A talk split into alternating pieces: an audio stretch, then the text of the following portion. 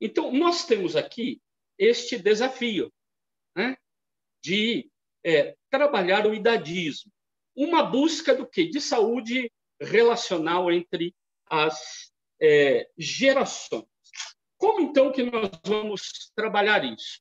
Eu trago para vocês aqui algumas, alguns objetivos. Né? Então, vamos ser bem professor aqui, bem didático. A aula, eu pretendo que esse bate-papo nosso possa ter como objetivo geral o quê? Apresentar referenciais teóricos para vocês, ou seja, bibliografia. E eu tenho um monte que eu vou deixar lá na plataforma para vocês. Vocês vão fazer download, vão copiar links, você vai cuidar do seu material aí na sua biblioteca virtual, na sua biblioteca, se você quiser comprar, né, física, né, não sei qual investimento que você faz na sua biblioteca. Então, é aquilo que você julgar que seja importante. Nós vamos também dialogar sobre experiências práticas, estudos de caso. Como que é que isso acontece no cotidiano, na vida, né? na caminhada. É, o objetivo é auxiliar o aluno, a aluna, né? o discente, nesse tema que me foi proposto. Levando o quê? A aperfeiçoar a prática ministerial. Nós estamos olhando para a prática ministerial. Aqui nós estamos num exercício de praxis ministerial, onde a gente reflete sobre as ações, no desejo de levar em consideração aquilo que é a prática, levando em consideração a reflexão, que depois vai refletir de novo sobre a prática, e assim nós vamos prática, ação, reflexão, ação, e assim vamos. O objetivo é este e não outro. Agora, quais seriam alguns objetivos específicos? Dialogar sobre a complexidade do tema. Tem hora que nós trabalhamos de uma forma tão, tão simplória temas extremamente importantes. Então, eu quero apresentar aqui alguns pressupostos epistemológicos, ou seja, como que a gente olha para esses fenômenos na vida da igreja, na vida da sociedade.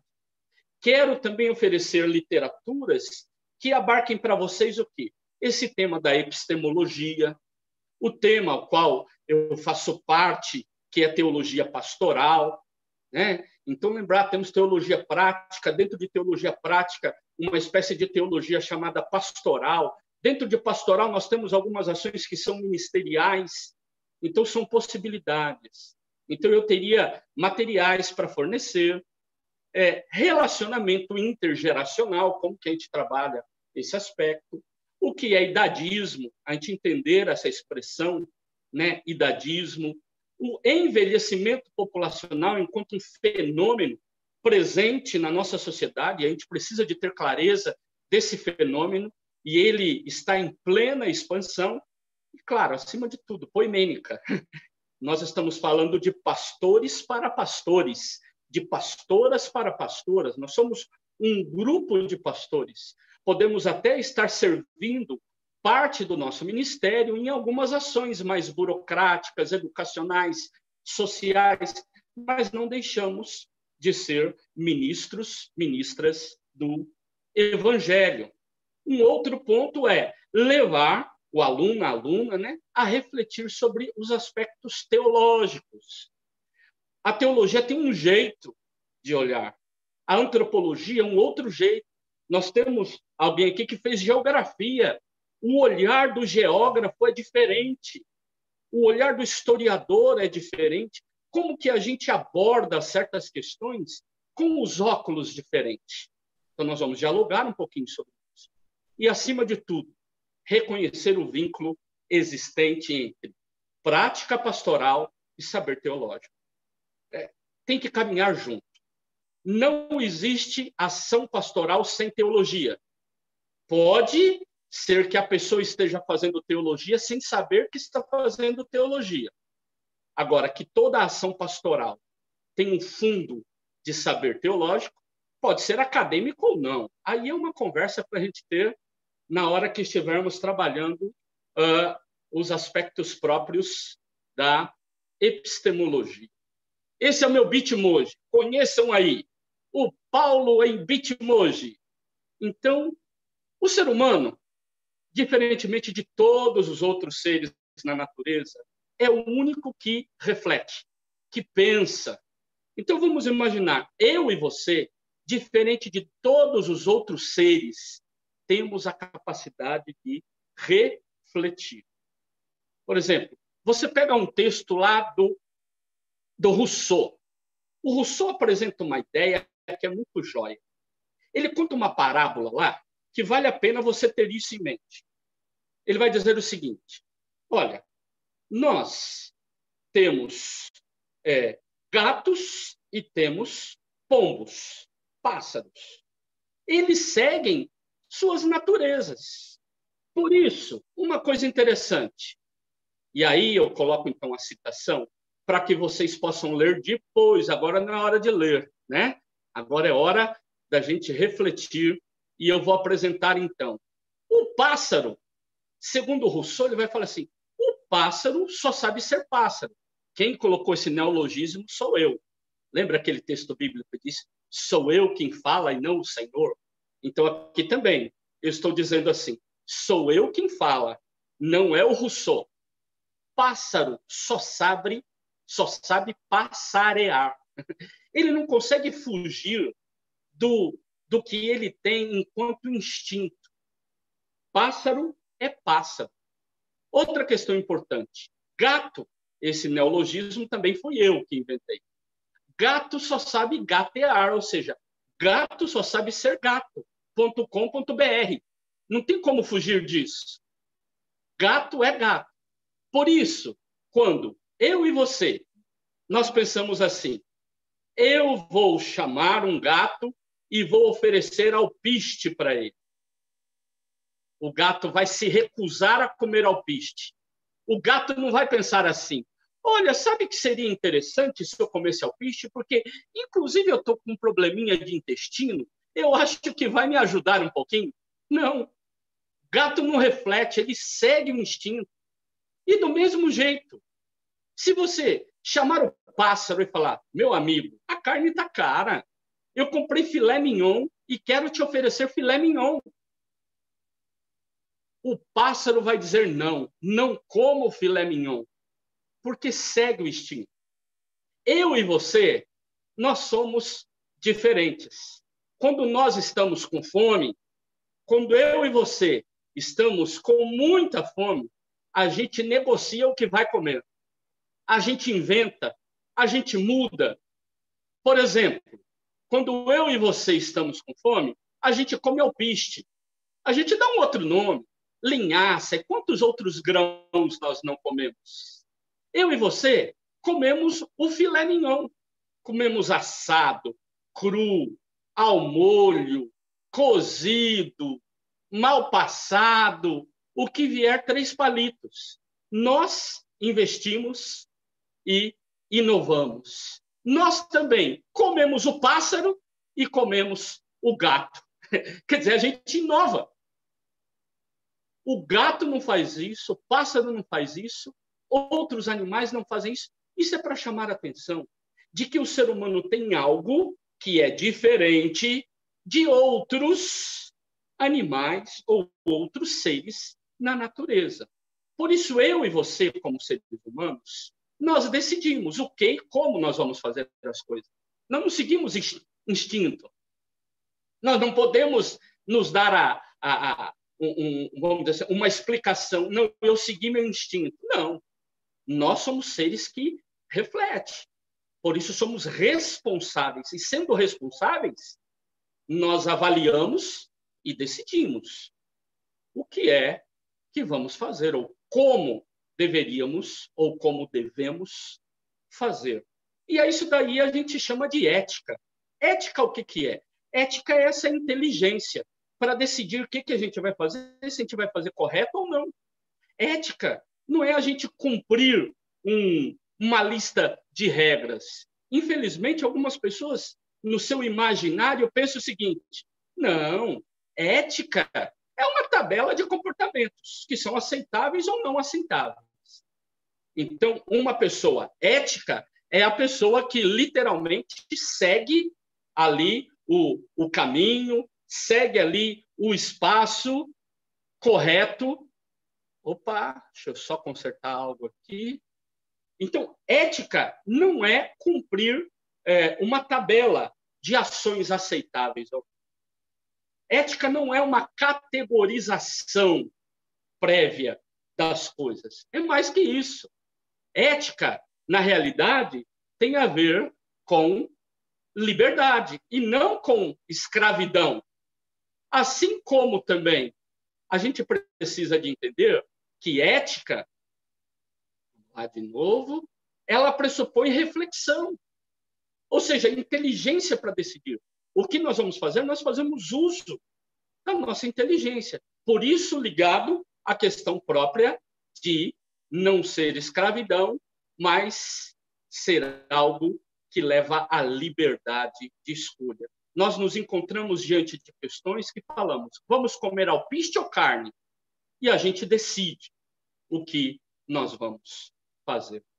Né? Por exemplo, se você quer pegar aí, lá na filosofia, um pouquinho sobre essa questão da ética, você pega a República de Platão, ele trabalha lá nos seus diálogos socráticos e apresenta lá um mito, o mito de Giges. O mito de Giges se resume ao seguinte: um pastor, ele cai numa vala, numa caverna, lá num buraco, e ele acha um anel, um anel especial. Ele coloca esse anel na mão e vai para a reunião dos pastores, pastores de ovelhas. E lá na reunião dos pastores de ovelhas, eles sempre falavam sobre os seus rebanhos e eles escolhiam entre eles alguém que representasse os pastores diante do rei, para prestar contas ao rei sobre os seus rebanhos. O que acontece é que ele descobre que ele está conversando lá na roda de pastores e as pessoas percebem a presença dele. De repente, ele mexe no anel, as pessoas falam como se ele não estivesse ali. Então, a ideia parece que ele sumia. Ele mexia de novo, tratavam como se ele estivesse ali. Ele mexia de novo, parece que ele não está ali. Então, uma questão interessante que ele descobre é o anel fazia ele ficar invisível. E quando ele descobre esse poder, ele convence as pessoas ali na reunião para que ele fosse o representante que entrasse no palácio para prestar o relatório ao rei. Ele entra lá, ele aproveita desse poder que tem, ele mata o rei, ele ganha a rainha com esse poder sobrenatural e ele se torna rei sobre todo aquele povo. Ou seja, o que é que a pessoa faz quando ninguém está vendo? Essa é a pergunta da ética. A moral diz: você tem que fazer isso porque a lei diz. Nós somos craque nisso, né? Nós protestantes somos craque, né? Em trabalhar doutrina. E aí tem hora que nós queremos convencer as pessoas a certas doutrinas, a cumprir certas leis, que não lhes permite refletir. Então a gente precisa de pensar um pouco mais sobre o que é a moral, o que é a ética. E aí uma fé, quem sabe madura, leva em consideração ensinar pessoas a agir eticamente, não cumprir lei para que as pessoas saiam. Há um filme muito parecido com esse mito de Giges. Não sei se você já assistiu esse filme aí, O Homem Sem Sombra o cientista descobre que ele pode ficar invisível, porque ele está fazendo uns, uns experimentos lá com macacos e, de repente, ele se submete e fica invisível. Ele já não era lá muito gente boa. Quando, de repente, ele se vê invisível, ele começa a fazer as coisas e se aproveitar da invisibilidade. Então, a grande questão é como que nós agimos como, quando ninguém vê, ninguém está vendo. Né? Como que a gente para para avaliar o que é o certo e o errado? Para que a gente tenha esse tempo de parar, de avaliar, de decidir, eu diria então, Major Mário Wilson, eu diria, eu não tenho dúvida de que a formação continuada do nosso corpo ministerial é algo de extrema importância. Trabalhei muito com isso na quinta região eclesiástica da Igreja Metodista, onde eu fui diretor é, é, de um seminário. Inclusive, o Márcio Divino era professor lá é, comigo também. E eu sei que ele é uma pessoa que tem muito carinho por vocês, está na liderança aí. Então, Imagine que para a gente parar para escolher direito, a gente precisa de uma coisa. A gente precisa de mais ócio e menos negócio. o problema nosso é que a gente, às vezes, não entende a importância do ócio, a importância de investir tempo pensando e refletindo. Ócio, eu estou usando no sentido etimológico da palavra, ócio do latim, que significa tempo livre para pensar tempo para refletir. Isso no mundo romano era importante, mas isso eles copiam dos gregos. E a palavrinha ócio em grego seria escolar, de onde vem escola para nós. É um tempo que você para outras atividades para refletir, para estudar, para amadurecer. Em latim, a negativa de uma afirmação é a palavra nec. Por isso, unindo nec, ócio, onde nasce a palavra negócio, não ócio, ou seja, sem tempo livre para pensar, nós, claro que seguimos uma outra lógica da palavra negócio em português. Porém, o sentido etimológico é quem está na lida não tem tempo para refletir. Quem que estava na lida no mundo romano? O escravo. Só quem era senhor que tinha tempo de ó, ficar lá refletindo. O escravo não. Agora, nós precisamos de entender que vivemos um mundo diferente.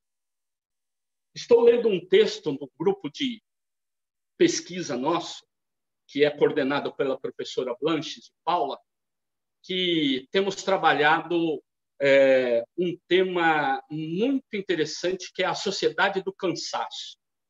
E o autor trabalha no seu livro o seguinte: olha, nós vivemos é, uma época que é diferente da época anterior. Se anteriormente a gente trabalhava a ideia a partir da própria biologia e da relação medicamentosa entre a cura e a doença, ou seja, eu tinha que criar anticorpos para brigar contra aquilo que vinha de fora, para fazer bem ao meu corpo.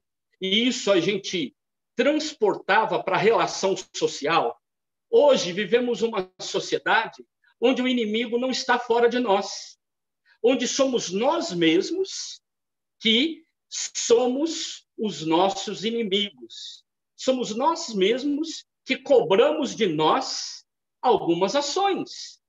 E olha que coisa interessantíssima.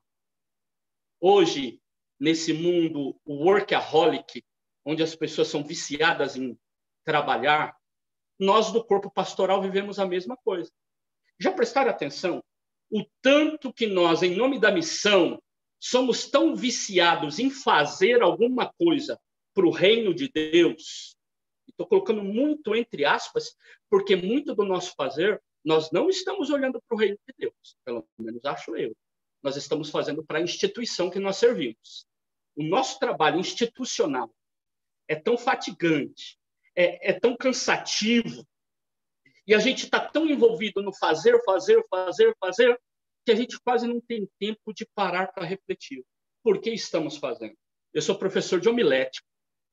Uma das brigas que eu preciso de ter com uh, pastores, pregadores, alunos é: tem investido tempo para preparar o seu sermão? Porque a gente sabe que tem que pregar. Mas a pergunta é: a gente tem investido tempo? A gente acaba não investindo tempo, por quê? Porque o, o que nós queremos na realidade é fazer as coisas. E nós, inclusive, justificamos. Ah, não tenho tempo de ficar preparando sermão, não, porque eu estou fazendo isso, fazendo, eu estou fazendo aconselhamento, ajudando as pessoas que estão com problemas. Meu trabalho é, e vou.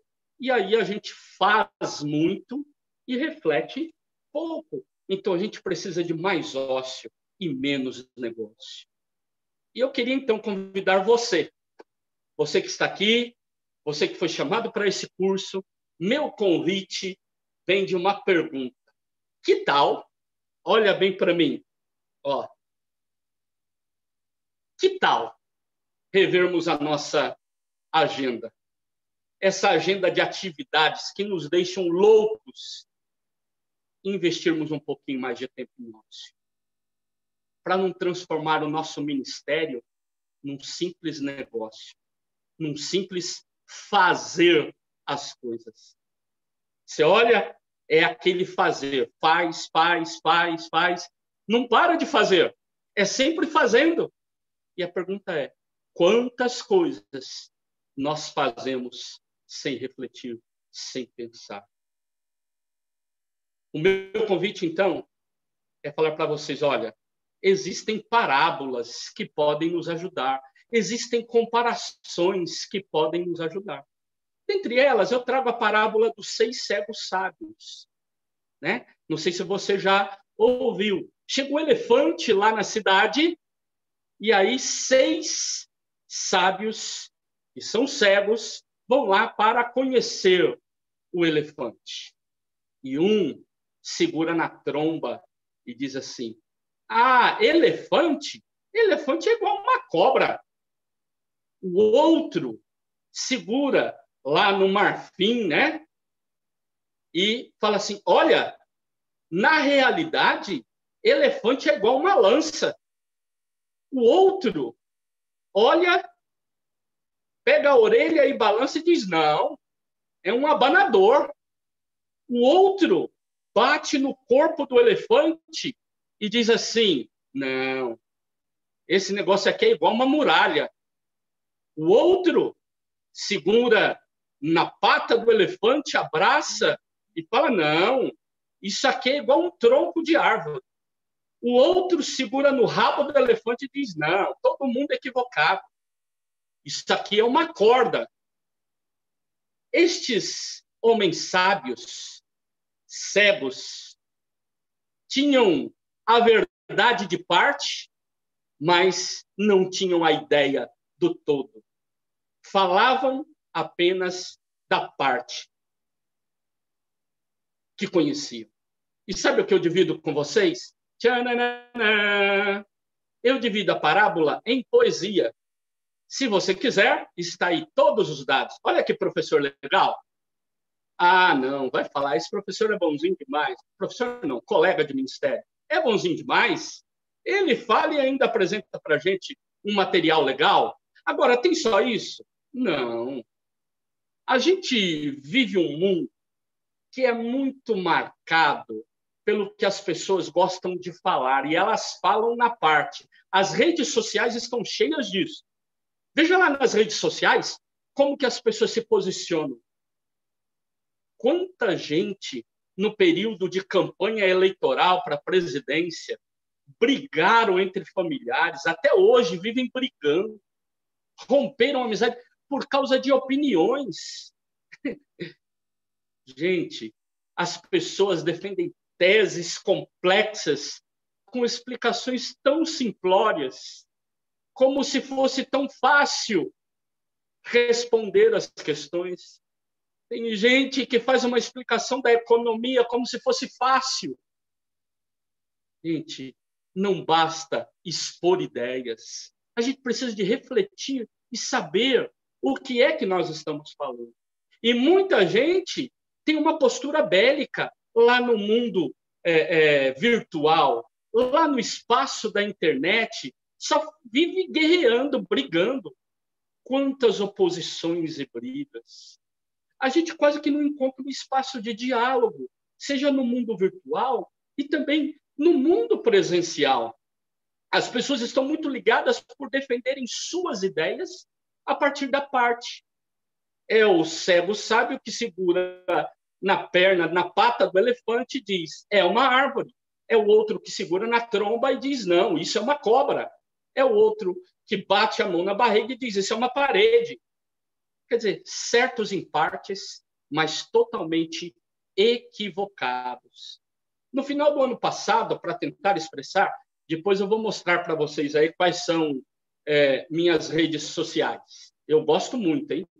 Eu gosto de ficar brincando nas redes sociais. Então, o tempinho que eu tenho, eu procuro. E acredito que é um espaço para a gente passar boa mensagem. Então, se você visitar meu Facebook, meu Instagram, eu tenho até TikTok, né? Eu vou expor alguma coisa que vale a pena para quem me assiste ou me ouve. Vejam o que eu postei no finzinho do ano. Estava quase na virada. Eu postei essa mensagem aqui no meu Instagram e no meu Facebook. Por mais diálogos e menos monólogos. Vivemos um tempo de ausência de diálogo e efervescência de monólogos. Poucos se dispõem a ouvir. Todos querem falar, querem ser vistos, ouvidos e lidos. Nesta sociedade espetacularizada, a performance do indivíduo é mais importante. A relação é marcada pela coisificação do outro, que não é considerado uma alteridade. Então, o que a gente vê é isso. Todo mundo quer fazer live, todo mundo quer aparecer. Né? Hoje, o que a gente tem de webinar por aí, quando é a gente que vai ministrar no webinar, a gente convida todo mundo. Mas quando começa a pingar aquele tanto de webinar no nosso, no, no nosso WhatsApp, a gente fica apavorado. Não, não dou conta, não. A gente vai só deletando. Né? A gente quer ser ouvido, mas nem sempre consegue ouvir ouvir. Então, é necessário aprender a olhar as coisas de uma forma mais ampla. Por isso, na área da filosofia, nós temos algo chamado epistemologia. A epistemologia é a área da filosofia que vai falar: olha, existe uma área do conhecimento que se preocupa com o jeito de conhecer as coisas, sobre o saber. E é sobre isso que eu quero partilhar um pouquinho, nos preparando para o nosso diálogo, nos preparando para aquilo que é, nós estamos refletindo agora. É, quantas pessoas fazem afirmações das mais fortes, e aí, dentro da área da minha área de estudo, que é a homilética, quantas pessoas no seu sermão falam muito mais do senso comum, das suas ideias pessoais, dos seus projetos, daquilo que está dentro dele, aquilo que são valores interiores, e ele joga isso no público muito mais do que um texto bíblico bem preparado sendo exposto na frente da comunidade. Quer dizer, aborda o texto bíblico, o texto bíblico se torna um, vamos dizer assim, um, um, um, é, apenas uma ideia para ele, né? Usa o texto bíblico apenas como ideia, mas ele já sabe o que ele vai falar. Os valores, ele é a medida de todas as coisas, ela é a medida de todas as coisas. Agora, nessa sociedade, vamos dizer assim, dos últimos 300 anos, inclusive quando você lê alguns textos do Morin, né, do Edgar Morin, o que a gente descobre é que essa ideia que ele discute na educação da complexidade foi que, com a ciência e o aflorar desse renascimento, dessa busca do conhecimento científico, a gente fez tanta especialização nos conhecimentos que agimos tal como os cegos sábios. A gente sabe muito da parte, mas não consegue colocar a parte no todo o todo é maior que a soma das partes. Então, como que a gente trabalha isso? É necessário reflexões. Por isso, eu não tenho dúvida de que um curso como este aqui, né, que vocês estão fazendo, vocês estão investindo em ócio e vendo pressupostos epistemológicos dos mais diversos para auxiliar o ministério de vocês. Um exemplo: Vamos imaginar uma área do conhecimento, a antropologia. Não, são estudos antropológicos. Legal.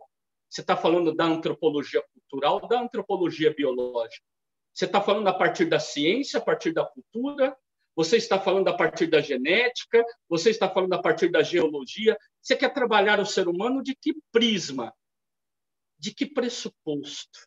Ah, não, quero falar a partir da medicina, Quer dizer, quando a gente fala que vai abordar um objeto de estudo, Como que a gente faz isso? E dentro desses pressupostos, eu e você, como ministro, ministra do Evangelho, precisamos de ter clareza nos nossos tempos de estudo, nos nossos tempos de ócio, que nós precisamos ampliar o nosso conhecimento, o nosso saber. Gosto muito de uma afirmação do Carlos Mesters, mas eu não vou ler. Isso aí é para você ler depois e ter o seu material em mãos. Mas o Carlos Mesters, ele fala algo que é muito interessante. Ele diz o seguinte: a verdade está do lado de fora da janela. Depende do lugar onde eu estou dentro da sala que eu defino qual é o ângulo que eu enxergo lá fora da janela. Se eu estou bem pertinho da janela, eu tenho uma visão mais ampla. Se eu estou afastado da janela, eu tenho uma visão encurtada. Se eu me achego à direita, eu tenho uma visão da torre da igreja. Se eu me achego à esquerda, eu tenho uma visão da praça da cidade. Então, sou eu que me posiciono dentro da sala e decido qual é o ângulo que eu tenho. E quantas vezes eu e você fazemos isso? Queremos defender uma verdade baseada muitas vezes na nossa subjetividade, naquilo que nós nos posicionamos, naquilo que nós achamos. Só o Carlos Mestre? Não, vou trazer mais um exemplo para vocês. O exemplo do Leonardo Boff. Ele tem uma frase muito famosa. A, a, é, esse texto aqui do Leonardo Boff é aquele a águia e a galinha. Lá na introdução do livro dele, ele traz esse exemplo. Ele vai dizer assim: todo o ponto de vista é a vista de um ponto. Depende do lugar onde estão os meus pés para eu definir o que eu estou olhando.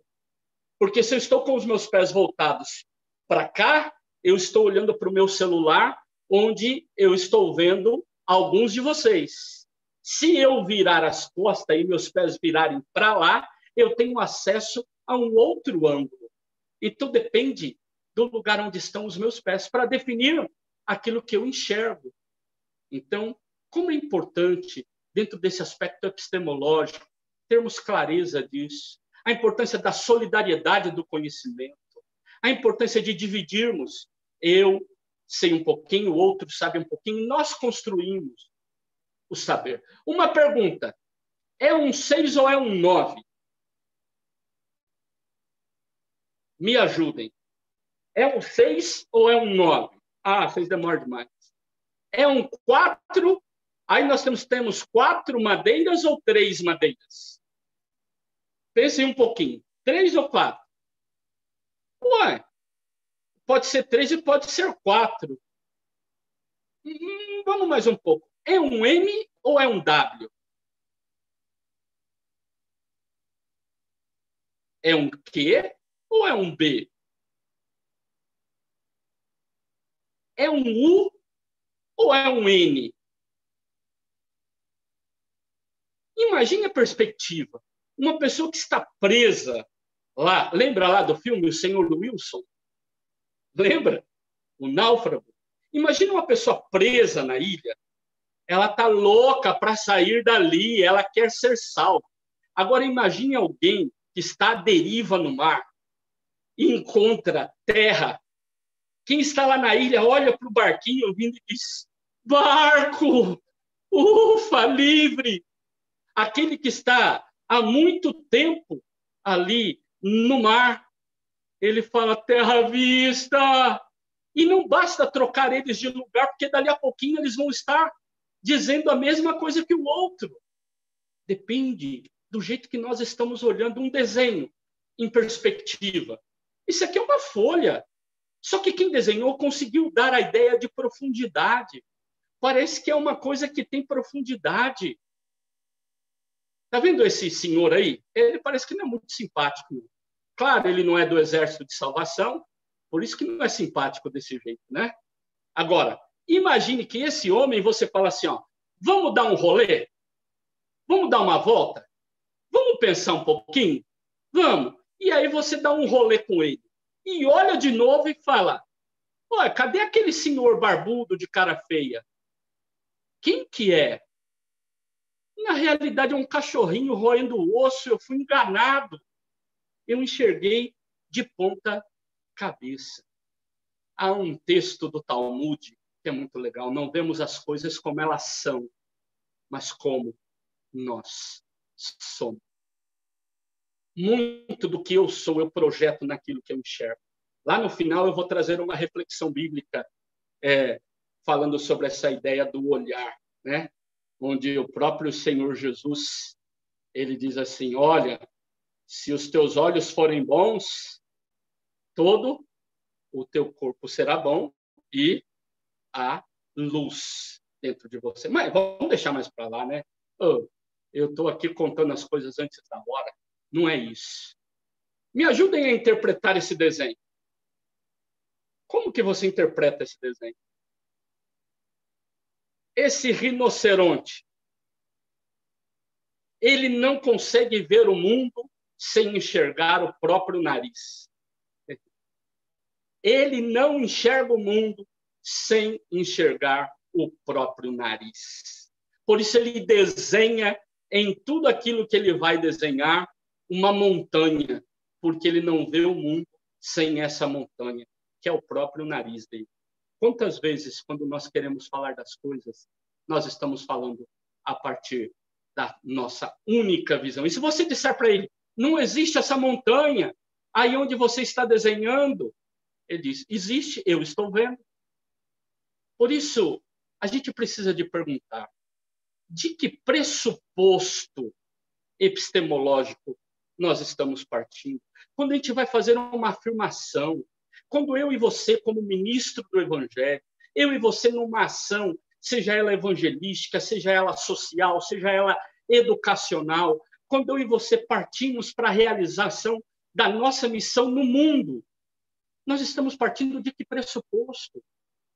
Quando nós temos clareza, nós saímos do nosso próprio eu, do nosso próprio egoísmo e egocentrismo. Por isso, para mim, o, o, o, o Mohan, ele traz algumas ideias legais que vale a pena você ler depois. Se você quiser, vai lá. Mas ele fala: vivemos uma sociedade da hiperespecialização. Imagine, você está com algum problema é, de saúde, aí você precisa. Vamos imaginar aqui: o médico dos ossos. Quem é o médico dos ossos mesmo? Eu esqueci o nome. Qual que é? Médico. Qual? Ortopedista. Ah, tá. E aí eu chego no ortopedista e falo para ele, doutor, eu vim aqui porque eu tenho um problema na coluna. E aí ele diz assim: Mas o seu problema na coluna é em que região? Aí você fala: Na região X. Ele examina e fala: Não, não sou eu que cuido disso. Você tem que ir num colega meu que é especialista nessa área da coluna. Você chega lá no médico especialista nessa área da coluna e diz: Olha, você precisa de cirurgia, mas não sou eu que faço você precisa de procurar um cirurgião dessa área. Então, imagine que em todas as áreas do conhecimento nós temos essas buscas por especializações, onde a pessoa só tem ideia do lado dela, da visão dela, do lado que ela está enxergando. Por isso, eu e você precisamos de pensar um pouquinho que nessas várias formas de enxergar o mundo, nós temos uma sociedade que, além dos vários conhecimentos, é uma sociedade multigeracional. Temos várias gerações convivendo nessa sociedade. E é sobre isso que eu quero iniciar agora, e aí nós vamos então fazer uma pausa para o cafezinho e retomar depois a ideia do idadismo. Mas vamos pensar aqui. O Zygmunt Bauman, é um sociólogo polonês, ele vai dar ideia para nós. Né? Claro, a gente tem vários referenciais para falar sobre pós-modernidade, ok? Vários. Dentre eles, o Zygmunt Bauman, que vai usar a terminologia não pós-modernidade, mas modernidade líquida, sociedade líquida, mundo líquido. Ou seja, ele fala: nós vivemos numa sociedade onde a mudança é rápida demais. A liquidez, é, o mundo é fluido, volátil. Sabe o álcool? Quando você passa o álcool e ele evapora. É uma sociedade de incerteza. Se antes nós tínhamos muitas certezas. Hoje, a sociedade pós-moderna ou a modernidade líquida, ela traz insegurança, incerteza. Nada dura para sempre. É um tempo de muita mudança. E essa sociedade líquida se contrapõe à ideia de uma sociedade sólida, que era uma sociedade onde as coisas tinham suas determinações. A gente já tinha clareza do que era, as instituições já tinham um jeito de viver.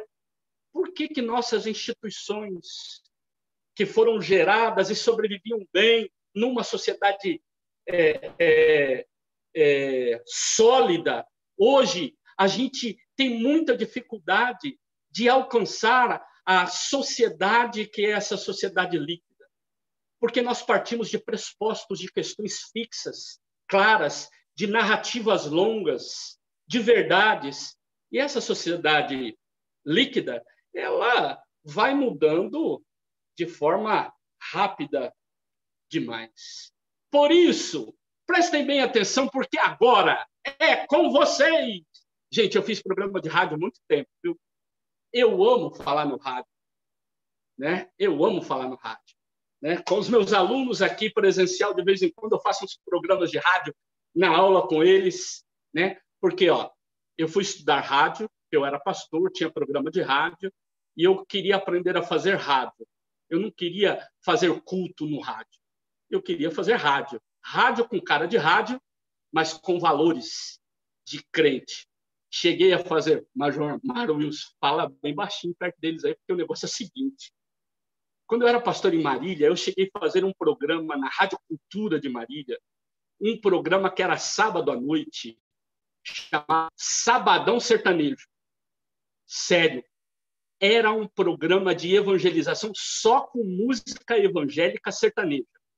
Eu tenho mais de 60 gigas só de material de rádio aqui no meu computador. E o que, que acontece? Como era na AM, a AM pega onde? Na maioria das fazendas. Ou seja, alcança longe o povo então mandava cartinha para o meu programa, mas era só música evangélica. Eu fazia leitura de salmo, fazia... porque a ideia era alcançar algumas pessoas com uma boa mensagem. Então, imagine só. Claro, fiz FM muito tempo, um programa que chamava Dia a Dia. Era um programa diário, todo dia às oito da manhã, das oito às nove, aquele a gente chama né, de programa para dona de casa, né? É aquele programa, a pessoa que está abrindo o negócio dela, o cara que está saindo para trabalhar, quem está fazendo caminhada, a mulher que está limpando a casa. É aquele programa para cima, aquele programa que você conversa com as pessoas. Eu lia no cenáculo, trazia uma reflexão bíblica, colocava música, tinha momento de oração. Então, imagine, esse mundo rápido, a gente precisa de entender que os modos de fazer, de pensar, de atuar, foram mudando tremendamente. Eu vou pedir ajuda de vocês. Agora vocês vão participar. Aqui na rádio, ó, modo de fazer, pensar e atuar. Até a tartaruguinha saiu rapidinho. Vamos olhar no retrovisor? Eu vi que a gente não tem gente idosa, idosa. Mas a gente deve ter ouvido os nossos pais dizendo algumas coisas.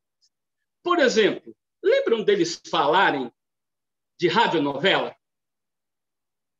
Quem aqui se lembra? Abre o microfone aí, lembra do avô, do pai ou de alguém falar que eles ouviam radionovela? Alguém ouviu? Ah lá, ó, fizeram joia. Eu não consigo ver todo mundo. Ó, vamos avançar mais um pouquinho. Que idade você tinha quando chegou a televisão na sua casa? que idade? Aqui eu acho que tem gente que chegou primeiro que a televisão. você chegou em casa e a televisão chegou depois. Quem aqui a televisão chegou depois de você? Que idade você tinha? Fala aí para nós. Ah, você tirou. Quantos anos tinha? Ninguém falou, eu não estou ouvindo. Que idade você tinha quando chegou a televisão na sua casa? Eu tinha sete anos de idade. Sete anos? Quem mais? Eu tinha seis anos de idade. Seis anos de idade. Quem mais? Eu tinha nove. Nove. Eu tinha oito. Olha que coisa doida. Dez anos. Que chegou antes da televisão na casa deles. Hoje, cada cômodo tem uma televisão e o nosso celular é uma televisão. Olha como as coisas mudaram e mudaram rápido. Quem lembra qual o nome desse aparelhinho aí em cima? Quem aqui já utilizou esse aparelhinho? Vamos lá. Quem vai falar? Qual o nome do aparelho? Quem usou? Vai, Valberto. Usou, Salatiel? Vamos. É o HF. Eu, nós já usamos. O HF. Ou seja, em algumas regiões, a gente não tinha essas coisas. A gente precisava de um outro aparelho para poder pegar lá os canais. Você acha que a juventude hoje é capaz de pensar o mundo sem controle remoto? Você lembra da época, da minha época e da época de alguns aqui, que televisão era só preto e branco? Que ela ficava cheia de chuvisco? Que a gente precisava de mexer naquela rodelinha para tentar arrumar ela, porque ela ficava passando vertical dela? Lembram?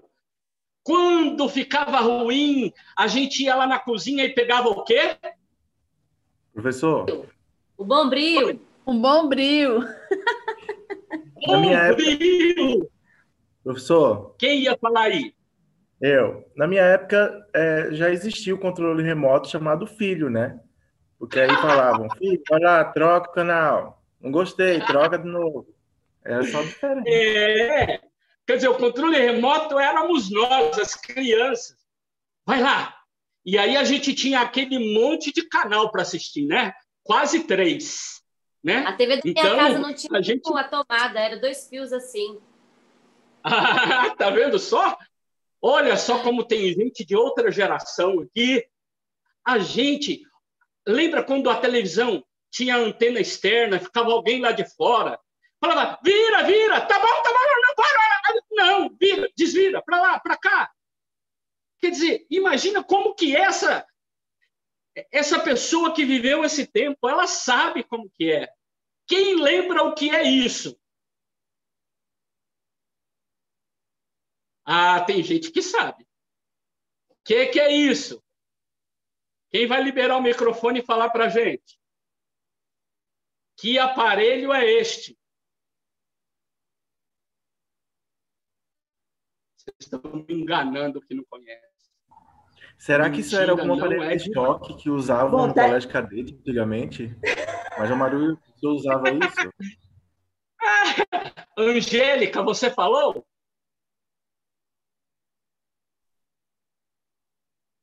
André, cuidado, viu, André? Na minha época não tinha. gente. Ai, ai, ai. Gente, isso daí era para regular a voltagem. Porque imagine, nossos, nossas televisões eram de tubo, de válvula. Se a energia subisse ou abaixasse demais, queimava a válvula. Aquilo ali era para você regular e deixar. Veja lá que tem lá o ponteirinho, para você deixar lá no 110 é um estabilizador de voltagem. Então, qual que é a grande questão? Aí, é, eu esqueci o nome dele.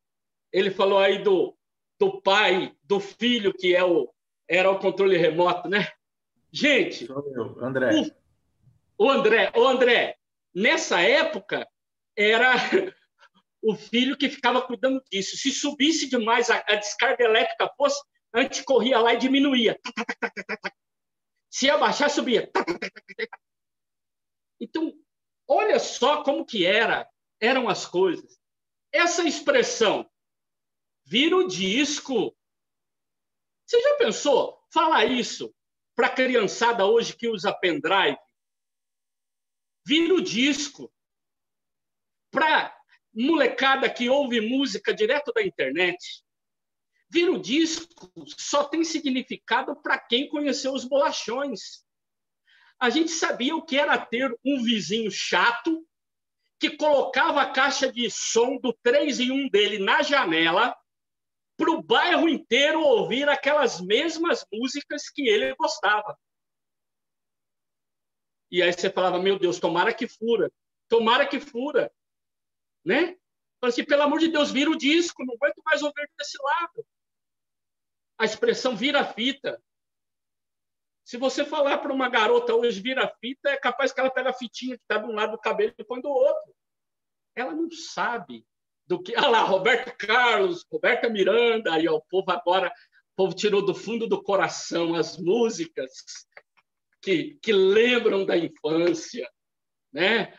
Ah lá, ó, falando lá, eu vou falar então do que é. Vira fita era assim, mas a gente gostava de Amado Batista, meu Deus, sofrência pura, né? Como é que a gente mudava então? Como é que a gente queria ouvir o mesmo lado? A gente usava caneta para ajudar. Se você falar para um adolescente hoje, o qual a ligação entre uma fita cassete e uma caneta Bic, ele não tem ideia mas a nossa geração sabe muito bem o que, significa isso, né? ah, nós sabemos o que, que era voltar ao lado. Por que, que a gente usava caneta? Porque, gente, os gravadores, quando ia voltar, às vezes enroscavam e mascavam toda a fita. Para evitar da gente perder a fita, a gente voltava na mão. A geração da maioria que está aqui é a geração que frequentou lá as bibliotecas da escola a gente teve que aprender a lidar com o alfabeto, ou seja, a gente sabe o que é procurar uma palavra lá no dicionário físico. A gente sabe que para buscar a palavra ABN, ela vem depois de ABM. A gente sabe a sequência do alfabeto para procurar isso. Hoje, quando um adolescente quando a geração Y e a geração Z, muitos vão atrás de algumas coisas, eles só sabem lidar com o Google. Quem lembra das pessoas falarem da Barça? O sonho dos pais era dar uma Barça para os filhos. Já pensou? Que beleza dar uma Barça para o seu filho. É, ah lá, ó, o Salatinha falou, eu tive uma. É filho de rico esse cara. É filho de rico. Teve Barça.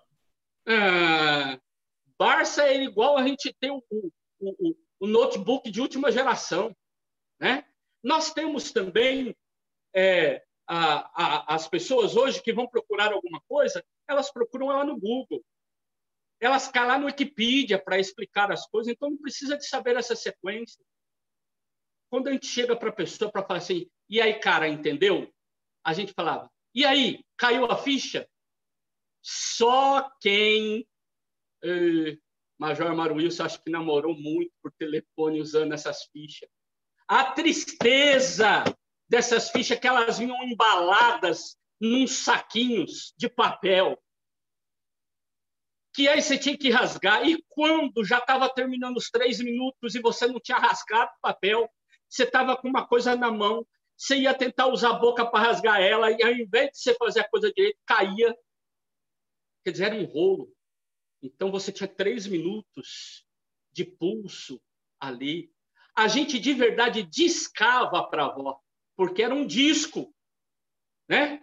Gente, a coisa mais bonita que tinha era você ver aqueles, aquelas pessoas que tinham caneta atrás da orelha assim, ou aquelas secretárias chiques que pegavam a caneta assim e elas iam enfiando o dedinho, a caneta na era uma competência sabia fazer a coisa mais chique do mundo. Quem que tinha é, é, é, é dinheiro para ter telefone em casa? Pouca gente. A gente ia na casa da tia, do vizinho. Outra coisa, quando a molecada resolvia gastar, telefone era caro, o que, que se fazia? Colocava o quê? Um cadeado. Uma chave. Pensou? Você já pensou falar para minha filha que tem 13 anos, que tem internet ilimitada, que na minha infância não podia usar telefone e que os pais da gente colocava cadeado no telefone? Ah, não dá para entender isso. Não dá para entender isso. É, é uma geração, é um mundo diferente que eu e você precisamos de estar atentos. Gente, quem não sonhou com isso daí? Alguns aqui, pelo jeito rico, muita grana, povo cheio do cacau do Nordeste, né? Devia de ter todas essas tecnologias da época.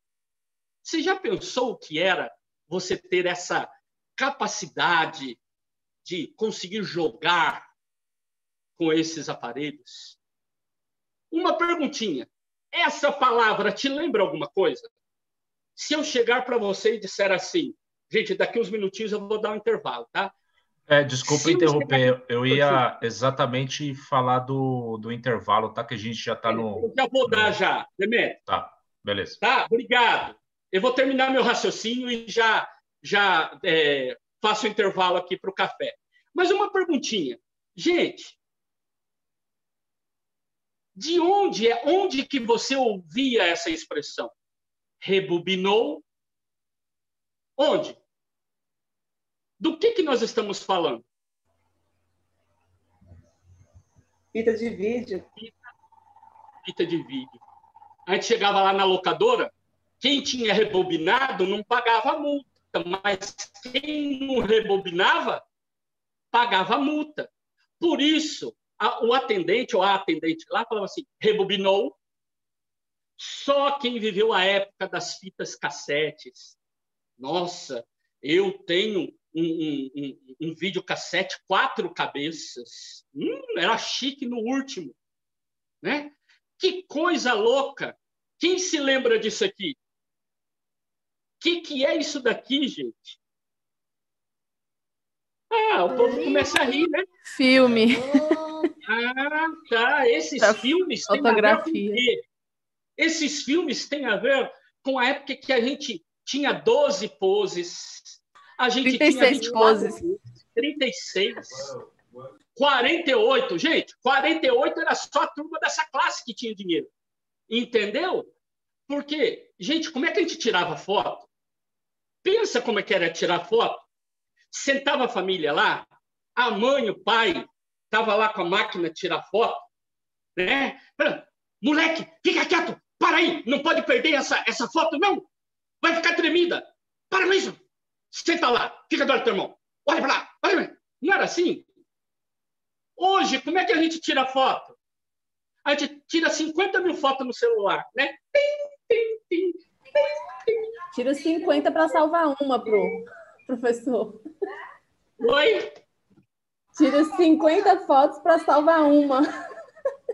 A gente tira um monte de foto e ainda fala assim: eu vou tirar outra para garantir.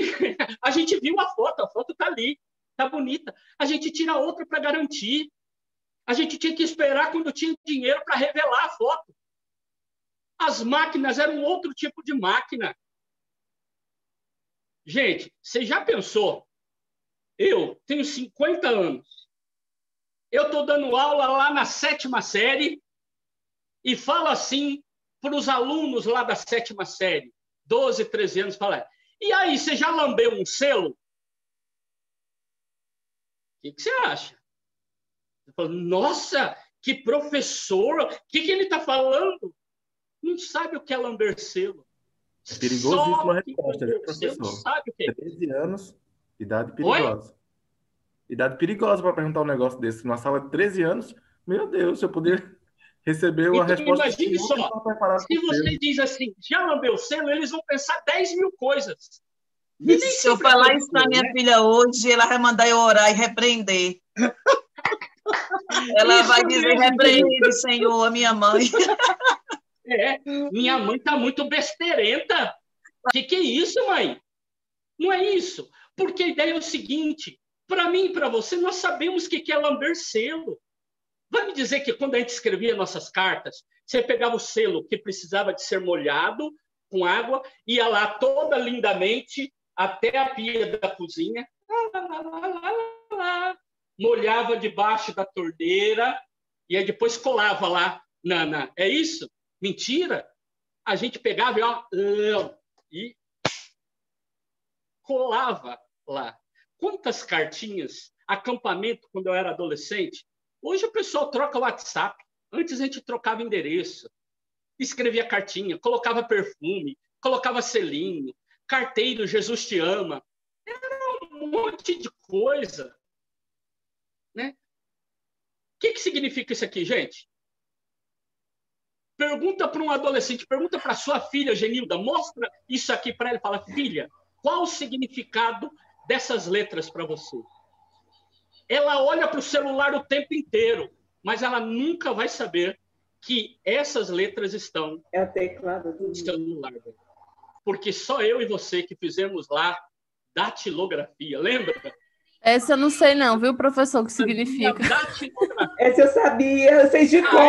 Eu não sei. HJKL cedilha. Ah! A gente tinha até um certificado do curso de datilografia. A gente Verdade. escrevia no currículo vitae da gente assim, exímio datilógrafo. E a mãe ainda falava, se você não fizer datilografia, você vai trabalhar de lixeiro. Porque o sonho da mãe era você trabalhar de secretário, de secretária. Eu tenho três cursos de fotografia. Lembra da época como que eram as máquinas de escrever?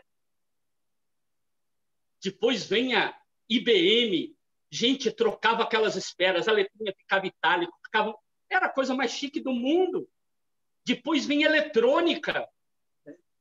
Você apagava. Essa aqui é a minha. É a minha máquina. Eu tenho até hoje. Todos os meus trabalhos da faculdade eu datilografei nela. Gente, a tecla delete da máquina de escrever era essa.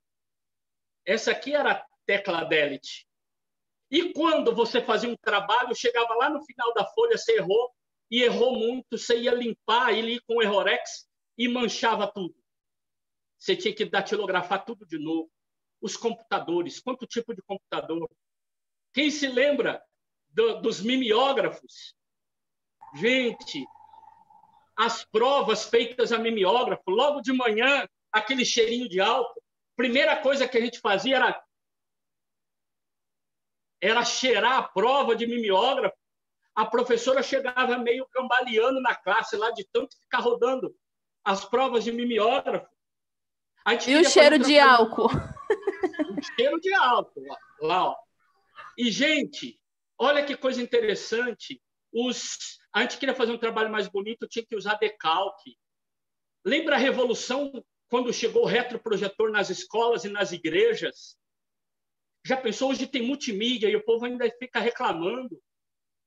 Gente, as gerações elas eram consideradas novas gerações de 25 em 25 anos. Era quando o meu filho tinha o seu filho. E aí era de filho, neto, bisneto. Com a, a aceleração da tecnologia, as gerações passaram a pensar diferente. E aí, então, eu e você passamos a viver essa sociedade que corre, ocupada, tempo é dinheiro, a agenda está lotada. Vai pedir para os adolescentes um tempo para eles de reunião. Os adolescentes estão com a agenda tomada. O mundo é veloz. Como é que a gente paga as coisas hoje? A gente pega fila no banco? Não. A gente tem um monte de jeito para pagar. Comida, a gente ia para o restaurante ficava esperando fazer. Hoje você chega, a comida está pronta, você vai se servindo. Você chega num determinado lugar, você pega rapidinho o seu lanche. Tem um lugar onde tem três janelinhas. Num você pede, no outro você paga, no outra você pega. Fui. Pizza, a gente compra pizza expressa, é rápido. A gente demora um tempão para poder pedir a pizza. Depois, no final, a gente fala assim: quanto tempo? Aí a atendente fala assim: 40 minutos, meu senhor. Fala assim, 40 minutos? Eu acho que a maior vontade de atendente de pizzaria dizer assim: por que, que você não faz a pizza em casa? Vê se você vai gastar menos que 40 minutos. Né? Eu fico imaginando que nunca vai conseguir. A comunicação hoje é rápida. Antes a gente escrevia carta, demorava para chegar lá, escrevia, demorava para chegar aqui. Para telefonar, a gente ia num posto telefônico. Hoje a coisa é rápida. Hoje nós temos as redes sociais, a gente se conecta rapidinho. Então, hoje, as pessoas nem estão preocupadas com crédito no celular, porque se ele tiver um Wi-Fi, né? Então, a gente, na realidade, gosta muito de cantar aquele cântico da igreja, né? Lembra aquele cântico da igreja, quando você chega no lugar, assim, você fala assim, qual a senha do Wi-Fi? A gente quer saber isso, né? Qual é a senha do Wi-Fi? É esse o nosso desejo, né? Então, imagine, nesse mundo veloz, as pessoas nasceram em tempos diferentes. O tempo dos avós, né, dos nossos avós, o nosso tempo, o tempo dos nossos filhos, dos nossos netos, é jeito diferente de pensar o mundo. Ah, as literaturas, elas tratam de forma um pouco diferente. Mas eu quero aqui, pelo menos, dar uma ideia para vocês de como a gente pode tratar essas gerações que existem aí. Nós podemos falar daqueles que nasceram antes de 40. Nós temos os veteranos. Nós temos depois de 40, né? Nós temos ali, né, depois de 40, 50, ali o pós-guerra. Você tem essa geração baby boomer, essa explosão de bebês que o povo volta da guerra querendo uma vida diferente. Você tem a geração Y. Acredito que uma grande parte aqui seja geração Y.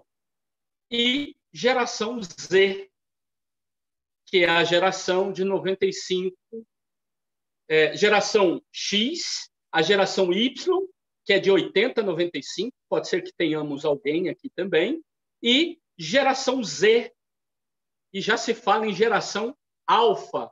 Eu acabei ali na hora de fazer o, o material, esqueci ali de mudar para alfa.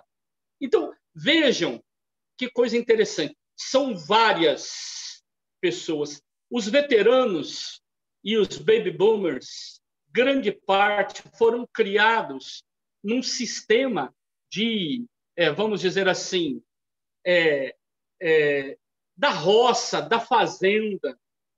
É uma leitura de mundo bem diferente das pessoas que tiveram a oportunidade de viver sempre na cidade.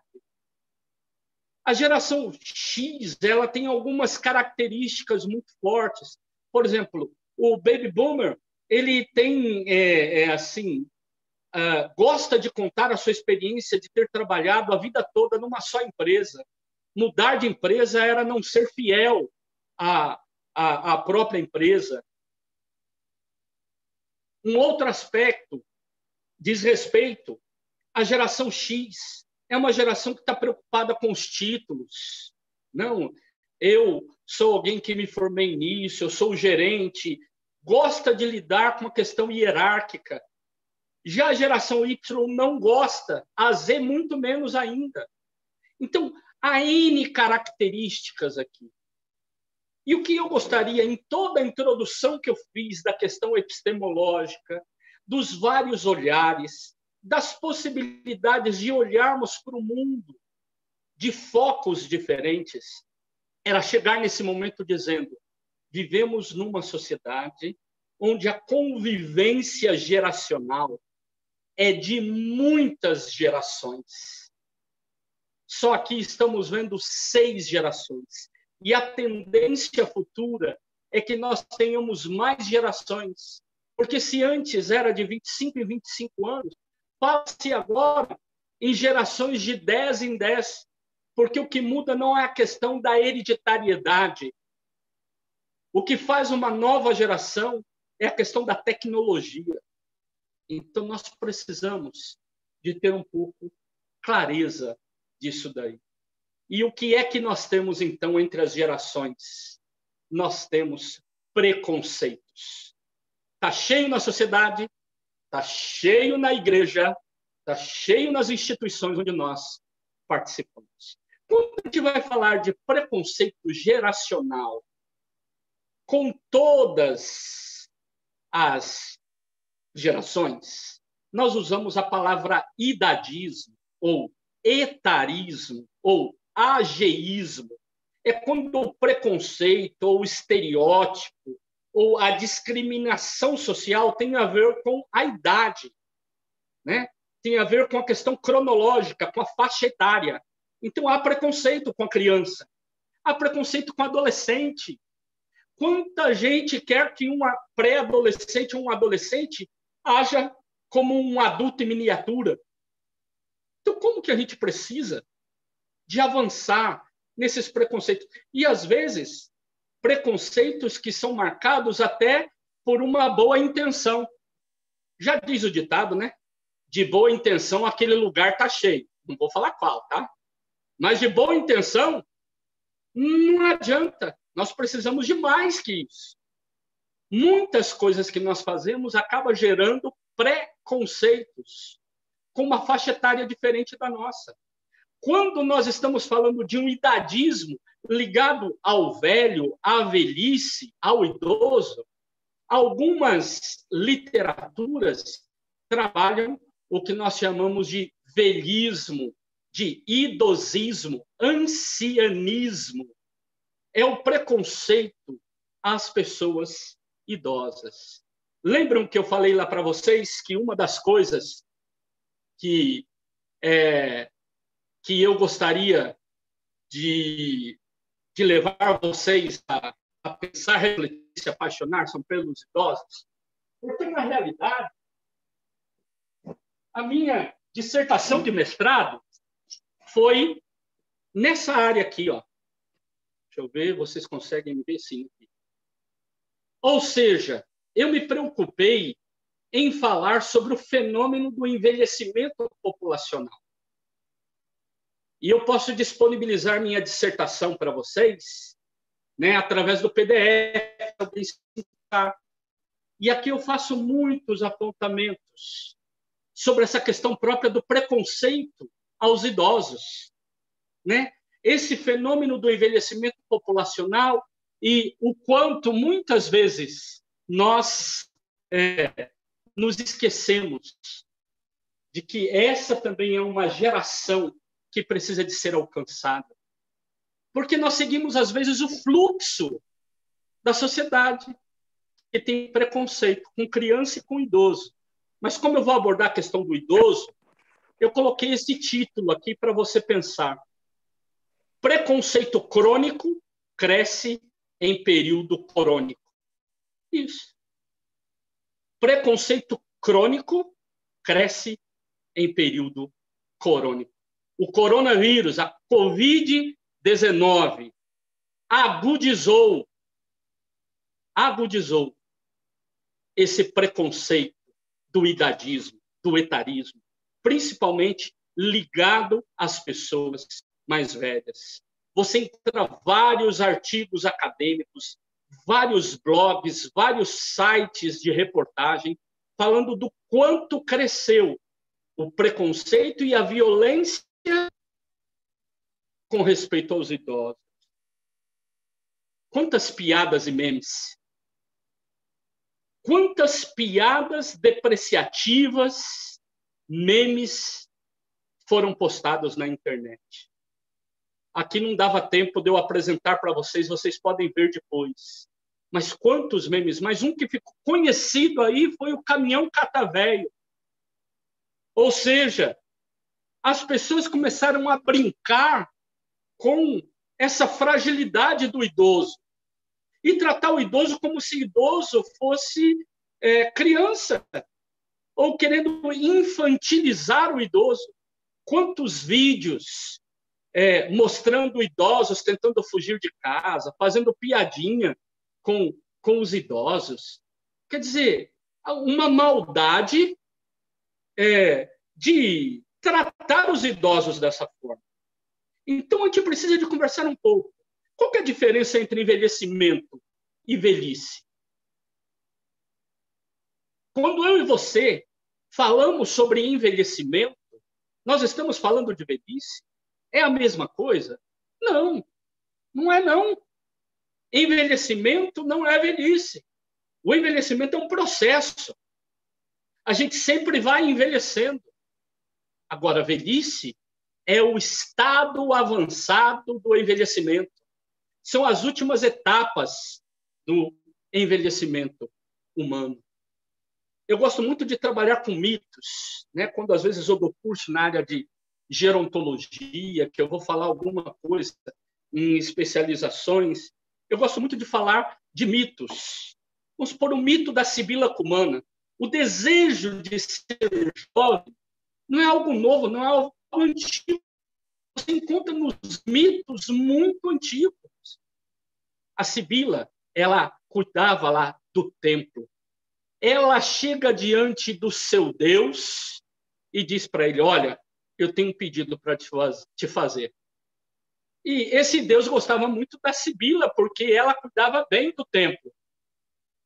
E aí ela fala assim: Mas eu quero que você prometa que vai me dar. E ele diz: Me fala o que, que é. Ela fala: Não, mas me fala se você vai me dar. Já viu isso? Com criança é assim, não é? Pai, o senhor vai me dar? Pai, fala o que, que é. Ah, não. Se o senhor não falar que vai me dar, eu não peço. Ah, fala. Ah, não, não fala. A Sibila fez a mesma coisa. Ele falou: Não, tudo bem, eu te dou, o que, que você quer? Ela abre a mão, cheia de grãos, e diz assim: Eu quero viver o mesmo tanto de grãos que tenho nas minhas mãos. Foi concedido porque o Deus lhe deu. O Deus a quem ela servia lhe deu.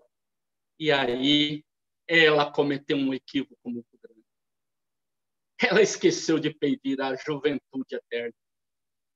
Viver muito, porém sem a juventude eterna, fez com que ela fosse encarquilhando, se desgastando, emagrecendo.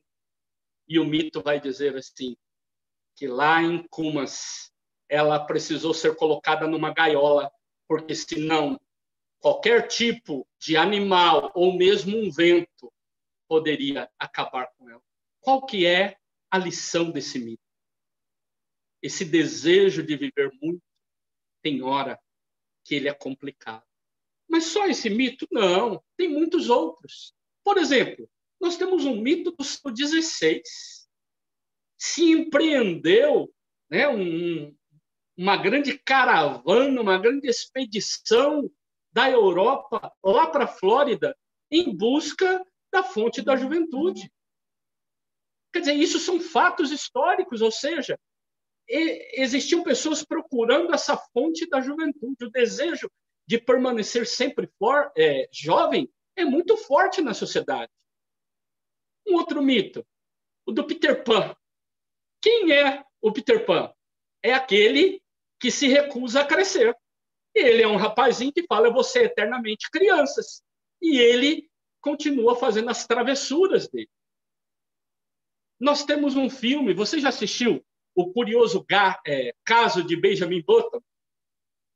É alguém que nasceu, segundo esse mito, né? Ele nasceu com aspecto de 80 anos, e ao invés de envelhecer, ele foi rejuvenescendo. Olha o mito. Então, ele criança tinha aspecto de velho.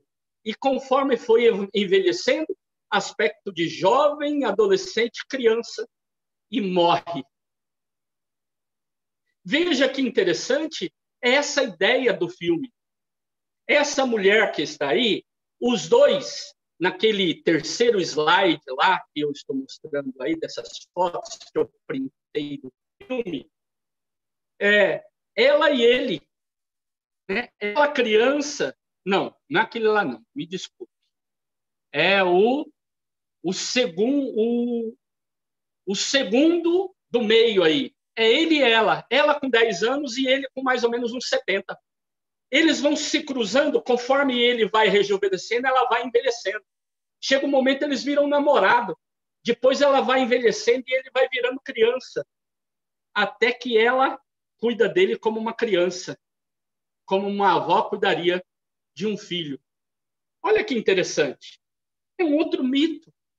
Você já assistiu aquele filme O Retrato de Dorian Gray? Ele é baseado numa numa obra com o mesmo nome, com o mesmo nome, né? De Oscar Wilde, e que trabalha a ideia de um rapaz que era muito bonito, né?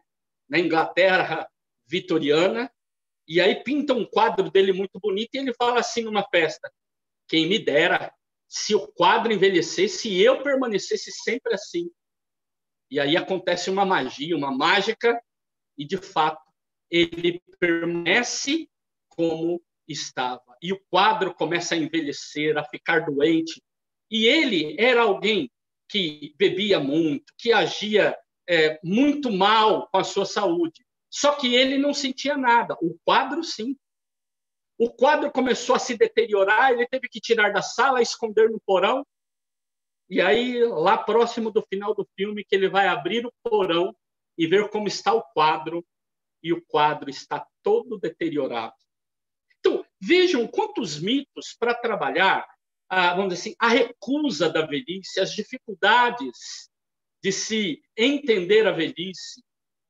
Eu, eu estava preparando um material sobre a, a leitura da velhice nos contos de fada. As bruxas são velhas e feias. Então veja como no imaginário dos contos de fadas, a velhice é algo feio, velho, doente.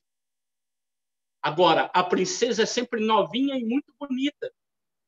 Veja qual é o imaginário que nós temos. Então, essa busca pela longevidade, ela é muito forte na sociedade. Quer dizer, é muita gente querendo ficar com aparência de novo, de nova. Mas, se era só desejo, nos últimos 50 anos a gente tem conseguido. O fenômeno do envelhecimento populacional mostra isso, e também as próprias tecnologias, os próprios medicamentos cosméticos vão mostrando a possibilidade das pessoas aparentarem serem mais jovens. Então vamos pensar que eu e você, que somos ministros do Evangelho, trabalhamos com o Evangelho, nós não somos o Peter Pan. Nós não temos uma fonte da juventude.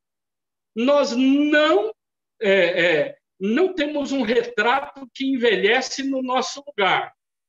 A gente precisa de pensar sobre a velhice e sobre a missão de envelhecer e de ajudar as pessoas a envelhecerem. No mundo que nós vivemos, as pessoas têm uma visão muito negativa da velhice. Há um sinônimo de ultrapassado, de decadente, de estragado, de descartável. Né? Há uma negação. Você conversa com pessoas velhas e as pessoas velhas elas dizem eu não sou velho. Há uma negação da velhice. Um outro aspecto, um, um exemplo. Num determinado momento da pandemia, uma pessoa com 66 anos disse assim: Isso aí só vai, é, essa doença só vai pegar os idosos acima de 60 anos. Ele tinha 66. E ele ainda disse: O meu histórico de atleta seria apenas de uma gripezinha. Você interpreta o que você quiser. Ok? No mundo contemporâneo, nós acabamos substituindo o termo velho por acharmos que é um termo feio pela palavra idoso, pela palavra terceira idade, melhor idade, boa idade. Eu pergunto para você, olhe para essas três fotos aí. Você acha que eles estão dizendo assim? Eu estou.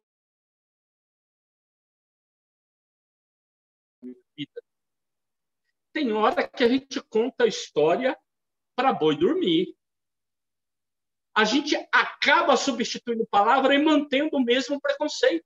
Ou seja, um preconceito que já era forte, crônico, nesse tempo corônico de coronavírus, ele acaba agudizando. As pessoas têm uma visão caricaturada, estereotipada do idoso. Nós vivemos numa sociedade gerontofóbica. As pessoas têm medo da velhice, têm medo do velho, têm medo da idade avançada. Eu gosto muito dessa frase apresentada pelo Cortella. Quando eu estava assistindo uma palestra que ele dava e ele citou, eu é, parei, escrevi a frase dele e fiz esse slide aqui. Porque, gente, olha que fantástica a leitura, o olhar que ele apresenta. Ele diz assim: gente não nasce pronta e vai se gastando. Gente nasce não pronta e vai se fazendo. Eu, no ano em que estamos, sou a minha mais nova edição, revista e às vezes um pouco ampliada. O mais velho de mim, se é o tempo a medida, está no meu passado e não no meu presente. Olha que fantástico! A leitura sobre a velhice. Não há problema, gente, em querer aparentar ser mais novo. De jeito nenhum. Não há problema. O problema é negar a velhice. Esse é um problema. Achar que aquilo que eu estou fazendo, pintando o cabelo ou não, isso fará com que eu fique mais jovem ou menos jovem. Pensem comigo. Vamos imaginar que eu seja uma pessoa de uma determinada idade e, de repente, nessa minha idade, eu tenha, olhem para mim agora e não para o slide. E, de repente, eu tenha meus cabelos brancos. Que bonito. O fato de ter cabelo branco e ser vovozinho, vovozinha, o fato de ter esse cabelo branco não me faz ser mais velho ou mais novo que eu sou. Eu posso trocar de óculos para querer parecer mais jovial. Posso pintar o cabelo e achar, não, vou pintar o cabelo porque aí eu pareço mais jovem. Eu continuo sendo eu mesma. A pessoa é ela mesma. Ela é uma pessoa idosa de cabelo vermelho. Uma pessoa idosa que tem um raibão bonito um óculos de sol bonito. Mas ela continua sendo idoso, sendo idosa. E agora tem cabelo. Então, o que é que eu preciso? Ter ideia. A busca por aparentar ser mais jovem é bonito, não tem problema. O problema é eu querer achar que isso que está externo é que vai me transformar em mais jovem ou menos jovem eu posso ser uma pessoa mais velha que zela de si mesmo. E não preciso querer reproduzir como se eu fosse mais jovem. O fato das pessoas quererem usar aí uma bactéria que sai lá da vaca, o problema é que a gente às vezes coloca tanto isso no rosto que de repente a pessoa fica com uma só feição, né? Uma só expressão. Ou seja, ela pede socorro porque a casa está pegando fogo, ou fala, estou feliz porque ganhei um belo presente, a expressão é a mesma. Não muda nada. Ou seja, tudo morto aqui. Então a gente precisa de pensar, a negação da velhice está ligado a quê? E a gente pergunta pelos olhares. Quais são os olhares? Nós temos olhares da psicologia, olhares do direito, da medicina, da sociologia, da filosofia, da história. Quantos olhares! Mas eu quero dizer, existem outros olhares mais específicos sobre a velhice. É o olhar da gerontologia social, é o olhar da gerontologia biomédica, é o olhar da geriatria. São áreas de estudos que olham para as pessoas mais velhas, para os idosos, e apresentam algumas questões. Há muitos textos que você pode é, estudar, aprender sobre esse tema. E eu gostaria, então, de apresentar para vocês alguns olhares que, quem sabe, sejam olhares um pouco equivocados da velhice. Existem muitas formas e muitas lentes que são lentes equivocadas, preconceituosas. O jeito de olhar é um jeito preconceituoso. Como que a gente aparece aí nas figuras quando fala da, da, dos 60 mais? Aparece essa pessoa com a mão na escadeira e com uma bengala. Toda pessoa de 60 anos que você conhece é desse jeito? Será que essa é a representação do idoso?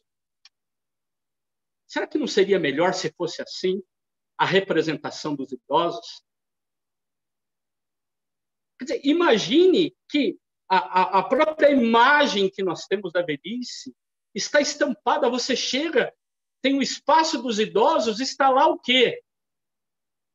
Um velhinho corcundo com a mão na escadeira, segurando uma bengala. Essa não é a realidade de todos os idosos.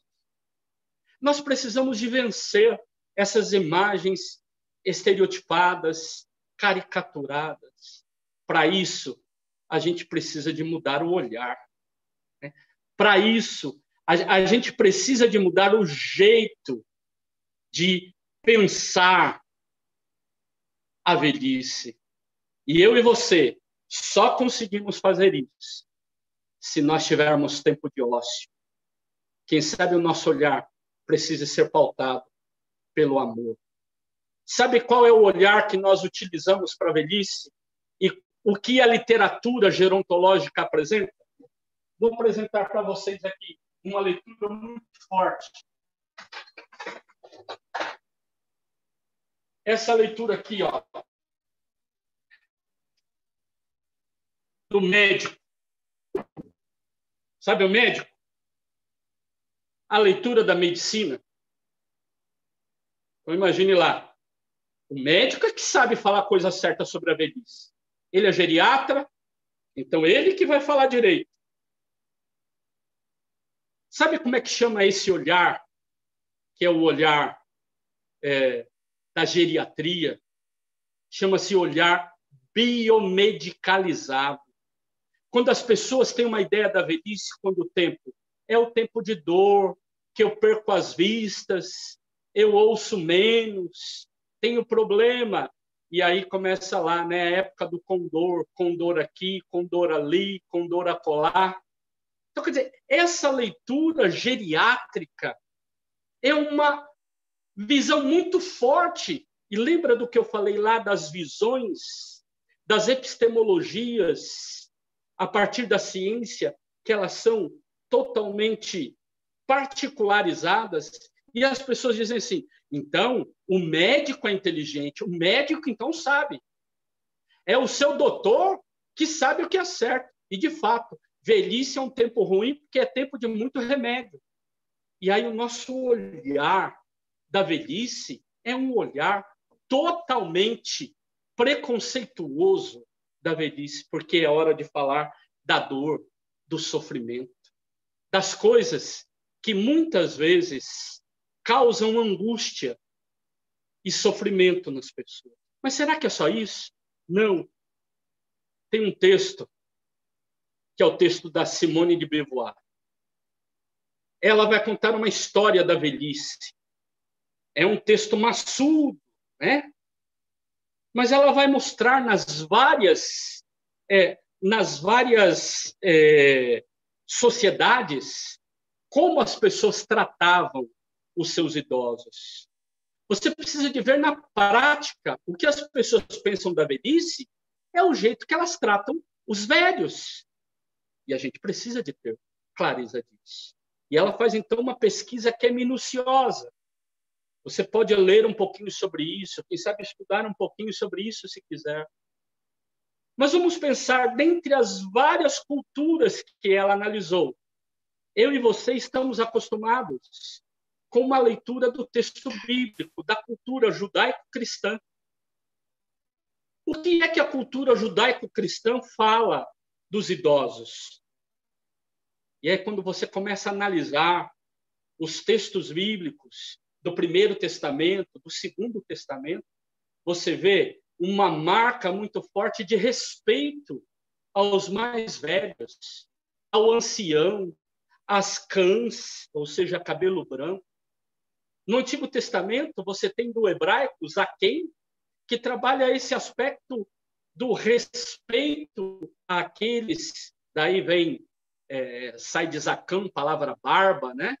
Ou seja, dos mais velhos. A Septuaginta traduz essa palavra Zaquém para o grego presbíteroi. Ou seja, o presbítero do grego lá do Antigo, do Novo Testamento. Você tem no Antigo Testamento, na época do Êxodo, os velhos como quem liderava o povo. Na monarquia, compunham o conselho real. No exílio, eles mantinham a tradição, ou seja, eles que lideravam para manter a tradição. No pós-exílio, você tem o sinédrio, era o conselho dos anciãos. Então, você tem no texto bíblico muitas coisas. No Novo Testamento, você tem o sinédrio. Claro, você tem que entender o texto bíblico do Novo Testamento, os evangelhos, quando falam do sinédrio, lembrem-se, evangelho não é um texto histórico ou jornalístico, é um texto teológico, marcado com uma intenção de expressar a fé de um povo. Então, a gente precisa de entender o que era isso na sociedade em si. Por isso, processos exegéticos são tão importantes. No Novo Testamento, você tem também lá na igreja primitiva a importância dos presbíteros, o quanto isso é relevante. Então, não podemos negar a possibilidade da velhice. E a gente precisa olhar para a velhice como bênção. Diria assim: só não chega à velhice quem morre cedo. Não quer ficar velho? Beleza, morre. Essa é a questão. Porque quem vive vai ficar velho. A questão é como eu olho para a velhice, como eu quero viver minha velhice, como eu valorizo a velhice dos outros. É a partir do, do idadismo? É a partir do velhismo? É a partir do preconceito? Vamos olhar de novo aqui para o retrovisor. Imagine que as pessoas têm história. Minha mãe tem 77 anos, vai completar, completar é, 78 em novembro. Minha mãe, ela gosta de viver. E às vezes a gente pergunta as coisas para ela da infância. Por exemplo, esses tempos ela contou. Ela é uma, uma das filhas do meio para mais nova, né, daquelas famílias grandes. Os namorados das minhas tias mais velhas iam lá na casa é, do meu avô para namorar. E aí eles encostavam o cavalo no alpendre, né? deixavam o cavalo amarrado no alpendre. Minha mãe, com nove anos, dez anos, ela pulava a janela, passava por fora, subia no alpendre, do alpendre ela pulava em cima do cavalo, de cima do cavalo ela desamarrava o cavalo e ó sumia para passear com os cavalos do, dos namorados das minhas tias. O apelido da minha mãe era Maria Homem. Ela gostava de jogar bolinha, ela fazia um monte de coisa. Quer dizer, ela tem uma história e a história não se resume ao que ela vive hoje, quem sabe as limitações da vida de hoje, quem sabe as limitações de ter que usar medicamento, de não ter tanta agilidade. Se antes ela pulava do alpendre em cima do cavalo, hoje ela tem dificuldade para se locomover mais rápido. Mas as pessoas têm história.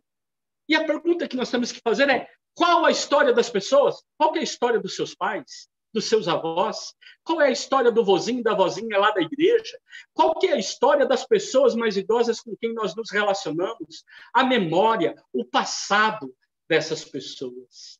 Como a própria pessoa se vê e como você, como ministro do Evangelho, uma ministra do Evangelho, tem visto as pessoas mais velhas. A gente tem um monte de trabalho com criança e falamos assim: a criança é o futuro. Não, a criança já é, ela já está. Ah, nós temos várias gerações e nós não podemos enterrar a geração dos mais velhos antes deles morrerem. E a igreja às vezes faz isso. Pouca igreja investe no trabalho com idosos, como se os idosos não fossem render mais nada. Ó, a gente gosta do idoso que já é crente que dá dízimo, né? Agora, fazer trabalho para alcançar idosos e abençoar idosos, poucas comunidades. Imagine que as pessoas têm história. Olha que legal o que esse artista retratou através dessas fotos que ele fez como montagem. A senhora hoje se olha no espelho, lembrando como ela era na sua juventude. Aquela que hoje está sendo cuidada por alguém, por uma enfermeira, né? Eu quero dizer para a nossa aluna aqui que eu esqueci o nome, está anotado ali, mas que fez enfermagem.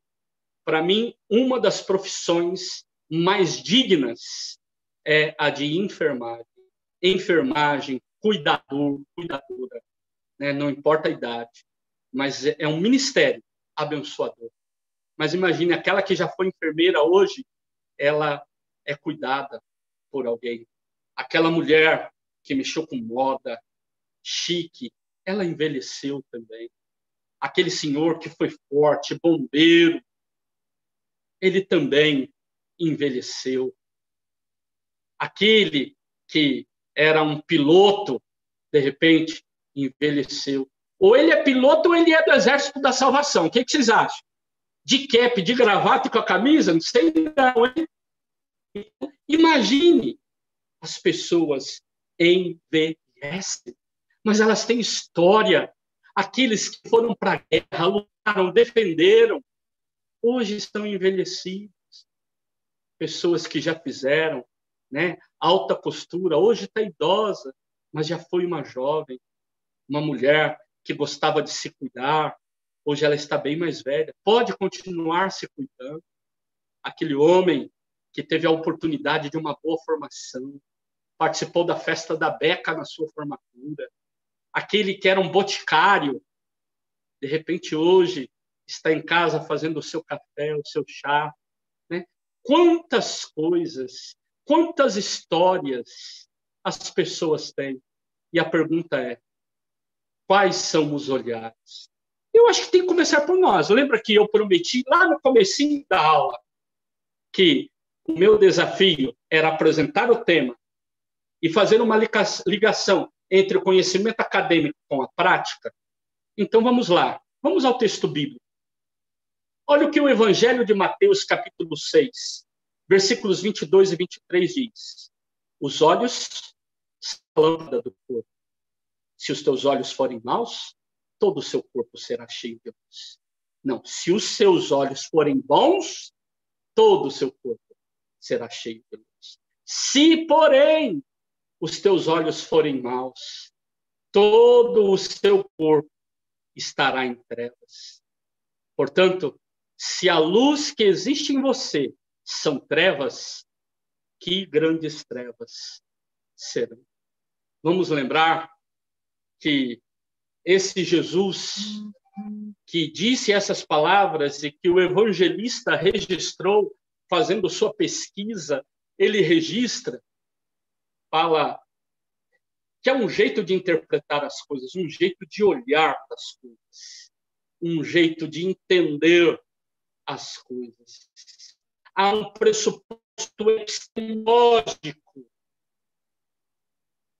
que é marcado pelo olhar de quem vive o reino de Deus.